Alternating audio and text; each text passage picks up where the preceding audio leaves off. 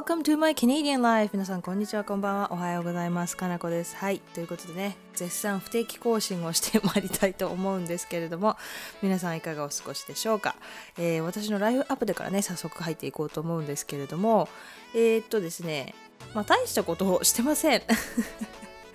妊婦なんでねあの本当に未だに外に出ないようにしております猫がいるんですけれども本当にこの子がいなかったらね精神的に崩壊してるんじゃないかっていうぐらいね毎日のステイホームライフをね豊かにしてくれていて本当にね感謝感謝感謝 ですね。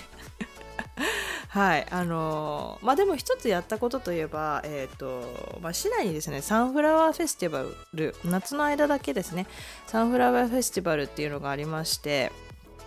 えっと、そこにね一応行って、まあ、マタニティフォトみたいなものを撮ってきました。まあね記念でねあの、まあ、撮ろうかなと思いまして。けあお花畑というサンフラワーフェスティバルということでねあのお花も綺麗ですしまあいいかなと思って行ったんですけれどもたまたまその週が最後の週ででしかも天気が絶賛曇りというですねあの あんまり良くないコンディションではあったんですけれどもさすがひまわりパワーというかお花のパワーというかね写真は全然綺麗でただただね空がちょっと曇っているんですけれども、まあ、私は全然気にしないので全然良かったんですけれどもあのなかなかねいい写真が撮れましてすごく自分では満足しております。なんかね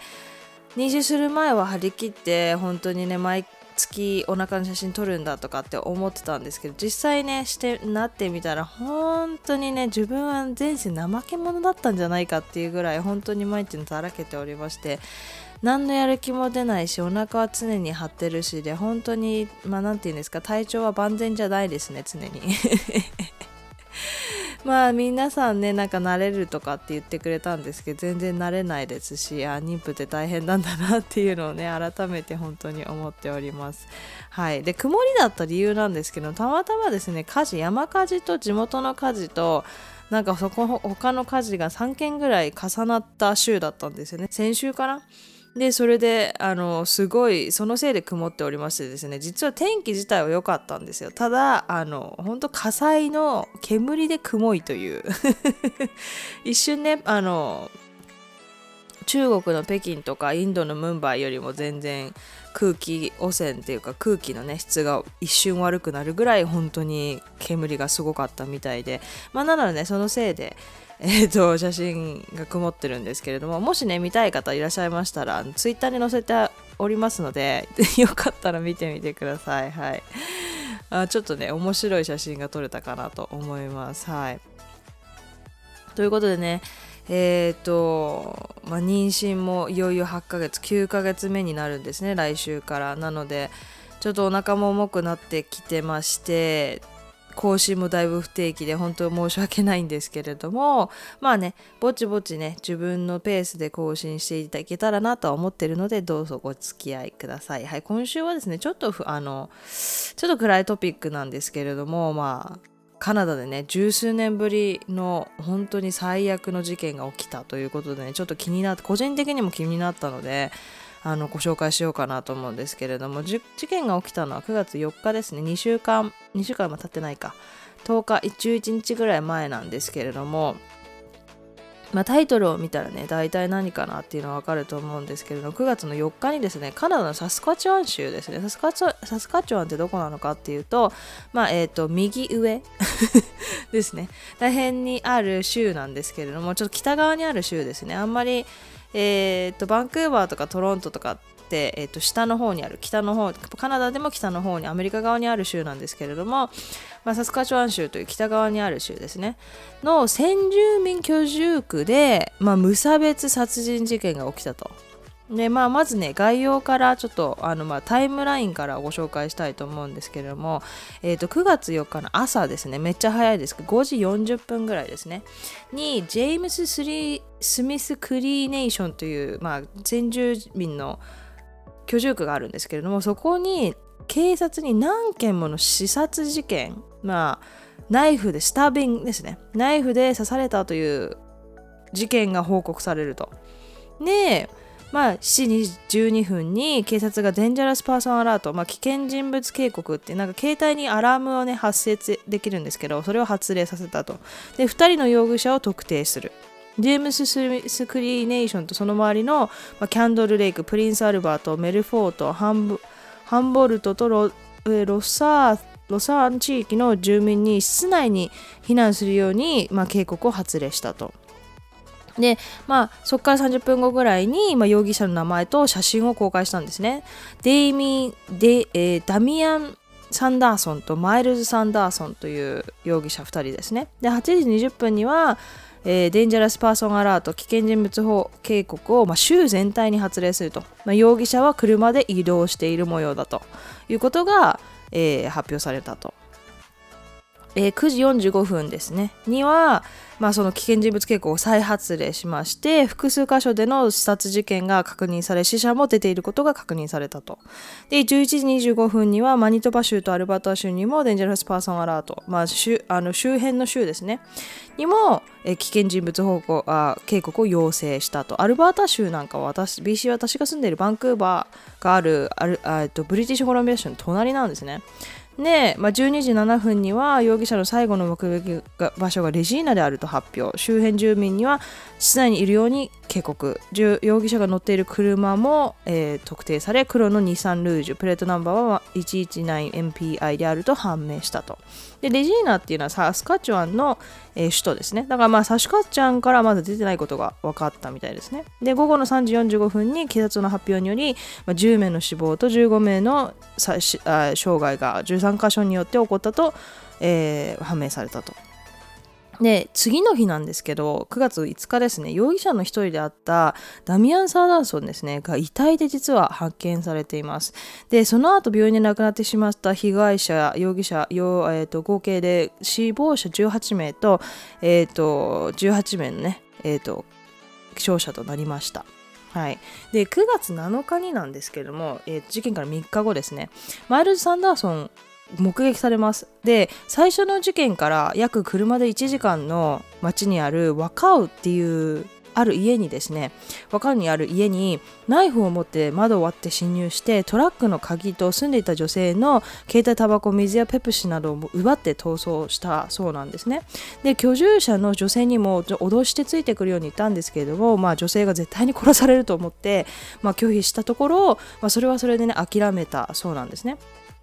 で容疑者はその1時間後の3時3半頃にロサーンという最初に事件が報告されたジェームス・スミス・クリーネーションというところから車で1時間半のところで、まあ、発見逮捕されたそうなんですね。で盗んだトラックを高速で運転しているところを発見されてですねで道端に逃げようとしたところ溝にはまり、まあ、逮捕されたそうなんですね。でここがすごく不思議なところでしてその後ですね逮捕直後間もなく救急搬送されて病院で亡くなったそうなんですね。で彼の死亡原因は実は1週間以上経った今でも現在でも公表されていなくて、まあ、調査中というところことなんですけれども多くの人がですね犯人逮捕のニュースにほっとしている中で犯人が亡くなってしまったことによる動機がね分からなくなってしまうことを危惧しています。で犯人は捕まりましたが、まあ、もちろん被害者の人々は戻ってきませんし、まあ、生き残れた人々のね心の傷もなくなることはないので、まあ、ほっとしつつも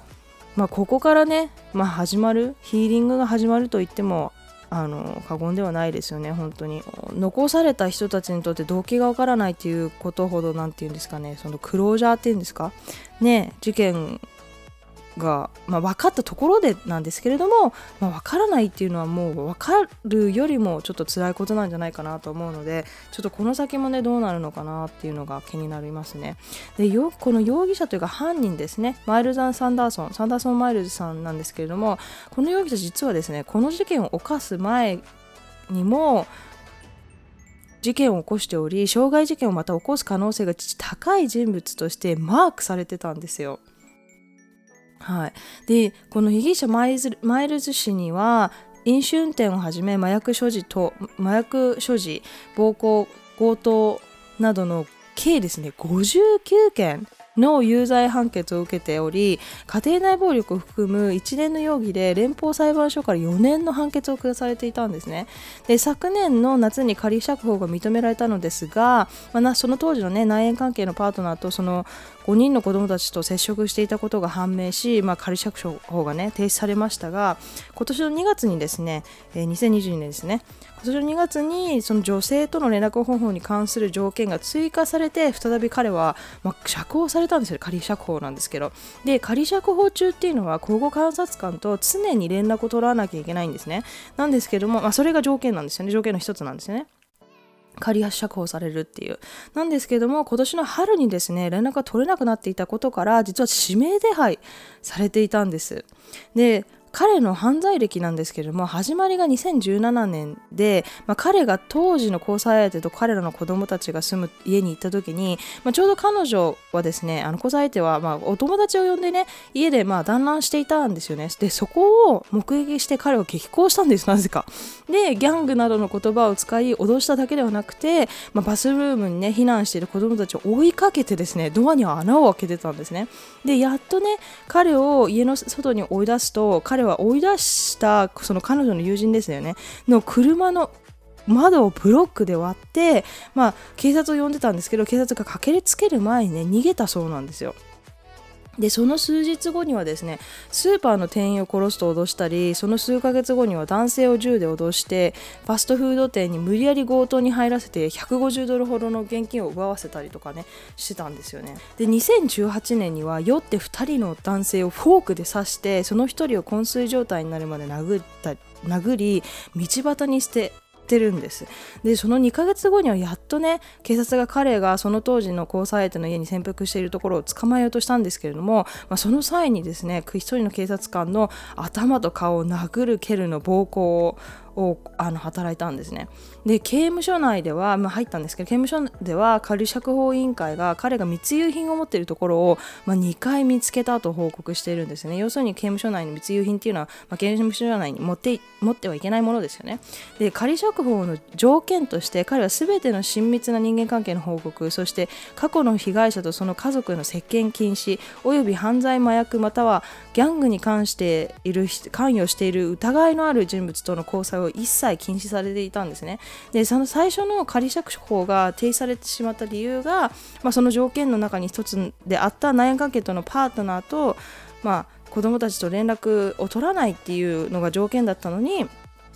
取ってしまったっていうのが理由だったんですね。で子供時代なんですけどなんでこんなね人物になってしまったのかっていう話ですよね。でなんでこんな人物になってしまったかっていうと、まあ、マイルズは子供時代を暴力と薬物乱用が、まあ、なんか正常化された家庭でネグレクトを受けて育ちましたっていう書いてあったんですね。だからもう要するにもう最悪の状況ですよね。なんか彼が9歳の時に両親が離婚したそうなんですけどその後彼は都会の父親のもととファーストネーションの祖父母の家を行き来し、まあ、その後後々ですね母親の家で暮らすようになったんですね。で12歳の時から飲酒とマリファナの摂取をも開始していて14歳からコカインを使用。最近ではクリスタルメタンフェタミンを、まあ、クリスタルですよね。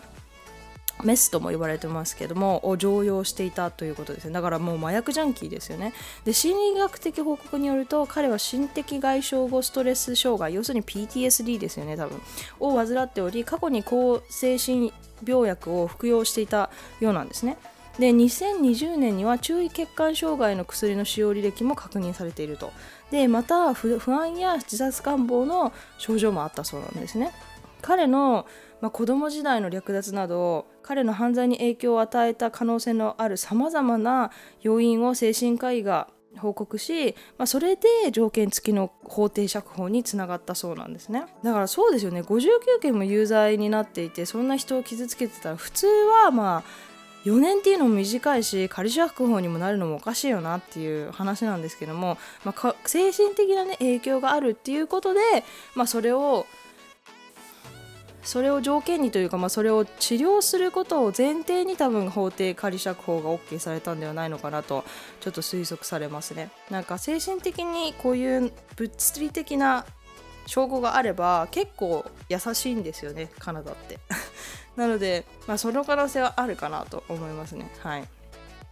で一つねこの事件に関して思ってあちょっとお話ししたいなと思ったのがもうカナダでの先住民の犯罪率の高さなんですね。でこれはあの、まあ、ちょっと人種差別的な風に聞こえてしまうかもしれないんですけども実際に問題視されていることで、まあ、ファクト事実ではあるんですよね。悲しいんですけれども。でこれカナダではいまだにその先住民の人々への差別がありましてでそのさっきも言ったんですけどその犯罪率だったりとか貧困率もすごく問題視されてるんですね。でまああのずっと結構前にですね、えっと、カナダの黒歴史忘れられた子どもたちというタイトルで多分ポッドキャストをしてると思うんですけれどもあのカナダのあの同化政策の一つで、まあ、子どもたちの寄宿あの作って要するにネイティブのね子どもたちを親から話してその寮生の学校に入れて、まあ、白人化する中身を白人化するっていう政策があったんですけども、まあ、それについてねあのかあお話ししている、まあ、ちょっと前に事件覚えてるかなその庭とかでねいろんな子供の死体が出てきていて、まあ、いなくなった子供たちが実はまあ亡くなっていたと、まあ、虐待だったりとかいろんな理由でね虐待病気だったりとかいろんな理由で亡くなっていて、まあ、それが報告されず、まあ、行方不明ただの行方不明として処理されていて、まあ、名前もない死体がねいっぱい掘り起こされたっていう事件があったと思うんですけど、まあ、その時にね少し触れているんですけれども彼ら、まあ、貧困率犯罪率の原因っていうのがまあ秘銀の一つまた大きな部分は間違いなくねそのカナダが行ったこの間違った同化政策にあると思うんですよね。今でこそなんか政府は彼らにいろんな特権を与えてるんですよ。なんか医学部のあの入学条件がなんですかね、ファーストネーションだったら低かったりとか本当に実際あるんですね。いろいろなあの特権を与えてるんですけれども、まあ、昔の日を認めてるみたいなんですけれどもそれでもですね彼らの多くは非常に不便な土地を与えられて不便な生活を今でもね強いられてるんですよ。で悲しいことにそのバックグラウンドを無視してですねこのそういうねああの差別的な何て言うんですかことをされてすごい不便な生活不便な場所で不便な生活を強いられたっていうバックグラウンドを無視して、まあ、彼らの貧困率とか犯罪率の原因が彼らが先住民であるからって思ってるカナダ人が実際少なくないのが現実なんですよね。でもちろん今回の事件を肯定することはしませんし犯人は間違いなく犯してはならない罪を、ね、犯してしまったと思うんですけれどもしかしですね彼らが、まあ、その犯人がたまたまね先住民だったから、まあ、先住民を祖先に持つ人間だからとさらにですね先住民に対する目が冷ややかになってしまう可能性もあるのかなと思ったんですよね。で誰しもが、まあ、もちろんなんですけど生まれながらの犯罪者ではないじゃないですか。で生まれ持った性格はもちろん影響あると思うんですけれどももちろん環境がねやっぱそれ以上に影響してくるものだと思ってるんですね。で今回の犯人が育った環境も、まあ、もう見ての通り良くない、まあ、必ずしもいい環境とは言えないですよね。でそしてその多くのその環境が、まあ、彼らがコントロールできたものじゃないじゃないですか。そのね親の離婚だったりとか暴力があの蔓延していたとか彼らがその犯人がねコンコントロールできたものではないですよね。彼彼が望んで選んだものでもないと。でなのでがだからこの育った環境が彼一人のに全て責任があるのかと言えば、まあ、少し疑問も残るのかなと個人的には思いました。なのでもちろんね彼の犯罪は許されないんですけれどももしもしもね彼の育った環境が少しでも違っていたら、まあ、違う未来があったこの犠牲者の人たちもいな犠牲にならなかったんじゃないのかなって思えてならないんですよね。まあ、だから本当にこれはすごくセンシティブで難しい問題なんですけれども今回のことで、まあ、犯人がねたまたまファーストネーションだったということで、まあ、一部のカナダ人はやっぱりって思ってる方もいらっしゃると思うんですよね。まあ、大多数はそんなこと思ってないと思うんですけどなのでそれも悲しいしいまだにねやっぱりそのファーストネーションの生活環境がどれだけ良くないのかっていうのをすごく何て言うんですかね見させられた 訴えられた事件なような感じがしましたね本当に犠牲になった方々は犠牲になる必要なかったし何もしてないのにこういうね事件の犠牲になってしまうと本当やり家族の方もやりきれない本人もそうですしやりきれないと思うので本当にねどうしたらこういうことがなくなるのかっていうのをね考えていきたいですよね。私にできることなんて本当皆無に近いと思うんですけれどもやっぱり、まあ、こうやってねこういう人たちがいるんだよっていうことを発信して、まあ、忘れずにしていく。っていうのは大事なのかなと思います。繰り返さないためにですね、まあ、もちろんこんなねひどいことを繰り返すことはないと思うんですけれども、まあ、こういう歴史があって未だに苦しんでる人がいると。いうのは絶対に分かっておかなければいけないのかなと思いました。はい。ということでね今週はちょっと暗くなってしまったんですけれどもまあそういうね悲しい事件が起きましたということです。カナダはね治安がねアメリカよりもいいっていう話をいつもしてるんですけども、まあ、やっぱり起きます。悲しい事件は。どこの国でもそうですけど悲しい事件は起きてしまうのでまあ何回も言いますけれども、まあ、自分の身は自分で守る危機感を持つ。自分はあくまでも外国人なんだっていうことを、えー、と思い出してですね何年住んでいようがあの気をつけるっていうことを忘れてほしくないなと思いました。はい。えー、いつも通りですね、概要欄に、えー、Twitter、E メールアドレス、お便りフォームすべて載っけておきますので、好きな方法でね、リクエストだったり感想だったり送っていただければなと思います。えー、また、Apple Podcast で聞いてくださってる皆さんはですね、えー、星 5, つ、5 つじゃないや、5つつけてくださると本当にね、励みになるので、どうぞよろしくお願いいたします。では、今週もご清聴本当にありがとうございました。Thank you all so much for listening. I hope you have a wonderful week and I see you all on my next podcast. Thank you very much.